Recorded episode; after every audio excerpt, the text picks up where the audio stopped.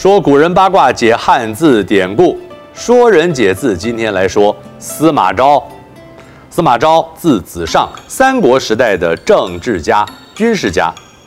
西元二三九年，魏明帝曹睿逝世，由年仅八岁的曹少帝曹芳继位，大将军曹爽、太尉司马懿辅政。那将军一定很开心，曹爽的。你放心，曹爽过得不是很爽。司马昭是司马懿的次子，司马师的弟弟，早年随父作战。打击蜀汉，立下许多的战功，被封为新城乡侯。西元二四四年，大将军曹爽伐蜀，司马昭担任征蜀将军，做夏侯玄的副手。你刚刚是说谢和弦吗？还不是要痛快，从不对着放开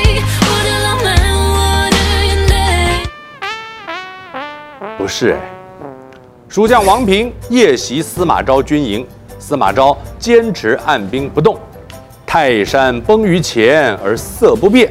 直到王平退兵，司马昭对夏侯玄说：“蜀将费祎据守险要之地，难以攻克，应该立刻回师，日后再做打算。”夏侯玄最终说服了曹爽退兵。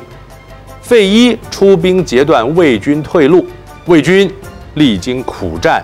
伤亡惨重，才终于退兵回朝。此后，司马昭官拜议郎。曹爽和司马懿争权许久。西元二四九年，司马懿发动高平陵之变，灭了曹爽一家，开始专权。曹氏从此成为傀儡，实权落入司马家手中。司马懿死后，儿子司马师掌权。魏少帝曹芳非常痛恨司马家族，结果被司马师废黜，改立十三岁的曹髦为帝，所以他就变成海贼王，踏上伟大的航道，对不对？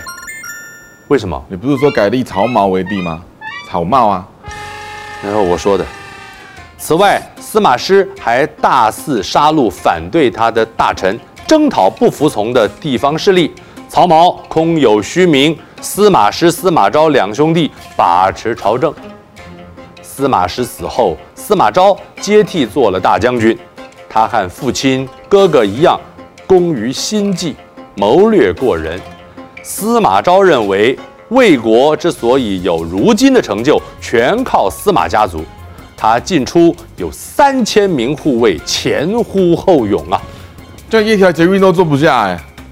嗯，那就坐下一班吧啊。大小国政全都由他直接决断，从不禀报朝廷。曹髦做了几年的傀儡皇帝，年纪渐长，想要亲自处理政务啊，对司马昭的行为是越来越不满。同时，曹髦又担忧自己有朝一日会如同曹芳一样被司马昭废去帝位，苦思许久，终于做出了决定。曹髦将近臣王经。王审和王业招入宫中，取出事先写好的讨伐诏书，说：“司马昭之心，路人所知也。司马昭独揽朝政，野心勃勃，他想称帝的心，连路人都一清二楚了。我不能坐以待毙，让他来废了我。今日我正是要和你们商量，一同讨伐他。”然而，这三位近臣有两人向司马昭通风报信。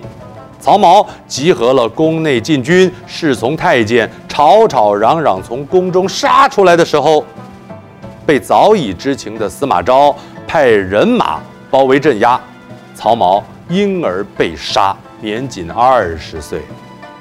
司马昭之心，路人皆知，就演变为俗语，所有人。都知道他的野心呢。曹髦死后，司马昭另立曹奂为帝。司马昭决定对蜀汉发动最后战役，派遣钟会、邓艾、诸葛绪等分成三路进攻汉中。蜀汉则派出姜维抵抗。姜维据守险要之地，与钟会相持不下。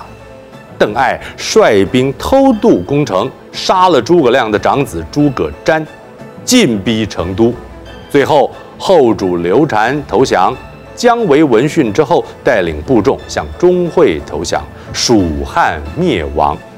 此一战就开启了三国统一的序幕。司马昭成为相国，司马氏取代曹魏的迹象完全显露，但是司马昭并没有真正登上帝位。西元二六五年，司马昭过世，由他的儿子司马炎称帝，建立晋朝。司马昭被追尊为晋文帝，庙号太祖。说人解字，下次再说。